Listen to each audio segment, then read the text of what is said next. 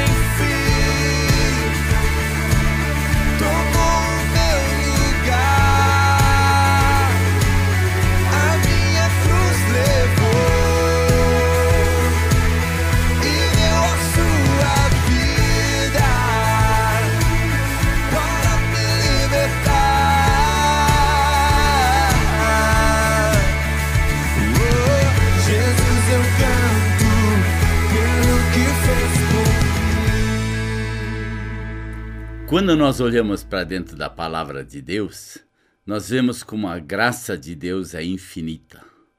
A graça de Deus não tem limites. Deus tem estendido a sua graça de uma forma tal que nós, seres humanos, não temos nem como descrever. O ser humano erra tantas vezes, faz tanta besteira na vida, tanta coisa errada na vida, e Deus ainda assim continua estendendo a sua graça sobre nossas vidas. Ele ainda continua sendo misericordioso com cada um de nós.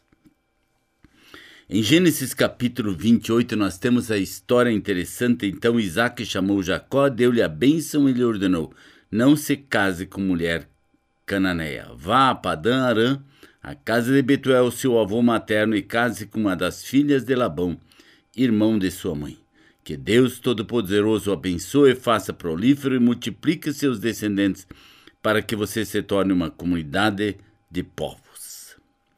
Um homem chamado Jacó. A experiência da viagem dele. Ele tinha nascido filho de Isaac e Rebeca, era o segundo filho, o primeiro filho deles era Esaú, e aqui tinha um filho que tinha aprontado muita coisa. Ele tinha enganado seu irmão, ele tinha enganado seu pai, ele tinha enganado muita coisa. Isso fez com que ele teve que fugir da sua terra porque seu irmão queria lhe matar. Ele estava com tanta raiva dele que ele disse assim: Eu mato esse cara se ele aparecer na minha frente. E Jacó então sai de viagem E ele chega a uma localidade chamada Luz. Lá no verso 19 diz: E deu o nome de Betel àquele lugar, embora a cidade anteriormente se chamasse Luz. Ele pousou precariamente fora da cidade. E ali ele teve tempo, naquela noite, depois de ter caminhado um dia inteiro, refletir sobre o que ele estava fazendo. Ele tinha refletido sobre seu passado pecaminoso. Duas vezes ele enganou Esaú. Primeiro ele vendeu-lhe a sopa de lentilhas, e depois, quando o pai quis abençoá-lo com o primogênito, ele foi lá e preparou uma janta mente para o pai e diz que Esaú e engana novamente seu irmão. Seu pecado separou-o de pai e correu risco de vida, porque ele tem que fazer uma viagem de mil quilômetros sozinho para a cidade, terra de seus pais, de seus parentes. É, o pecado nos faz isto na nossa vida. Ele nos separa de Deus. Nós hoje vivemos uma fase de que querem controlar o que nós dizemos quando pregamos a palavra de Deus e o que não podemos dizer. Não precisamos dizer muita coisa, porque o ser humano sabe o que é certo e errado. O ser humano só não quer dar o braço a torcer. E aí ele continua levando a sua vida do jeito que ele quer, assim como Jacó também fez. E o seu futuro estava incerto.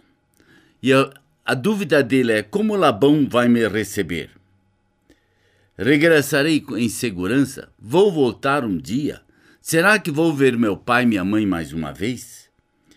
Será que meu irmão Esaú vai esquecer essa história daqui a alguns anos quando eu voltar ele vai me perdoar? E é interessante. Um homem que é odiado por outros homens é amado e procurado por Deus. Assim Deus faz isso até hoje. Ele nos ama e ele nos procura e ele nos chama. E aí a misericórdia de Deus encontra ele. É interessante o que ele tem, a experiência que ele tem naquela noite. Ele teve um sonho e ele vê uma escada. A escada representa a figura da cruz que vai da terra até o céu. E ele atinge o céu. E ele vê os anjos subindo e descendo por essa escada. Por quê? Porque eles olham para Jacó e eles se alegram que ali tem um homem que vai se arrepender e vai voltar diferente quando ele voltar para casa. Porque ele vai ter um encontro com Deus. Ele já sabia o que ia acontecer depois de 20 anos que ele teria um novo encontro com Deus. E eles já estavam se alegrando com isto. Ele viu o Senhor, cheio de misericórdia. O Senhor olhou para ele e ele lhe prometeu uma grande bênção. E é interessante, ele acorda de seu sonho. E o que, que acontece quando ele acorda do seu, do seu sonho? Ele fica impressionado com a bondade e a misericórdia de Deus. Ele se preocupando se Labão ia recebê-lo, ele se preocupando se Esaú vai recebê-lo quando voltar. Ele se preocupando se uh, Jacó e Rebeca estariam vivos e Deus promete que ele vai abençoá-lo. Que o Deus dos seus pais seria o seu Deus. Que aquela pedra seria um memorial, uma casa de Deus. E Betel, nós sabemos que em Betel nasceu o Salvador Jesus Cristo depois. E ele promete a Deus uma coisa: que ele daria a Deus o dízimo daquilo que Deus o presenteasse no caminho. Ele vai, ele vai caminhando em direção a seu tio Labão, mas ele precisa experimentar isto. Deus faz isso também conosco hoje. Muitas vezes Deus nos deixa passar por algumas situações, nós erramos, nós pecamos, e aí Deus tem que nos chamar de volta e esse chamar de volta, ele muitas vezes faz de uma forma é, que nós não conseguimos entender o que Deus está querendo. É porque nós não estamos querendo ouvir. Se nós queremos ouvir, Deus sempre vai nos chamar de volta. Porque Deus nos ama. Deus ama seus filhos. E Ele quer que seus filhos estejam com Ele. E se você ainda não é filho de Deus, é abrir o seu coração e peça que Ele venha morar na sua vida. E você vai ver as bênçãos que Ele vai derramar. Eu nunca imaginei na minha vida nenhum décimo de tudo aquilo que eu estou experimentando hoje. Mas Deus é fiel e Deus usa pessoas como você e eu, pessoas simples, para levar a mensagem, para mostrar o caminho e para viver com alegria, se preparando para aquele momento quando Deus nos chamar. Por isso, é incomparável este amor de Deus pela nossa vida. És incomparável, Senhor. Aleluia. Tu não habitas em tendas, nem em templos feitos por mãos. Eterno, perfeito, princípio e fim, acima das religiões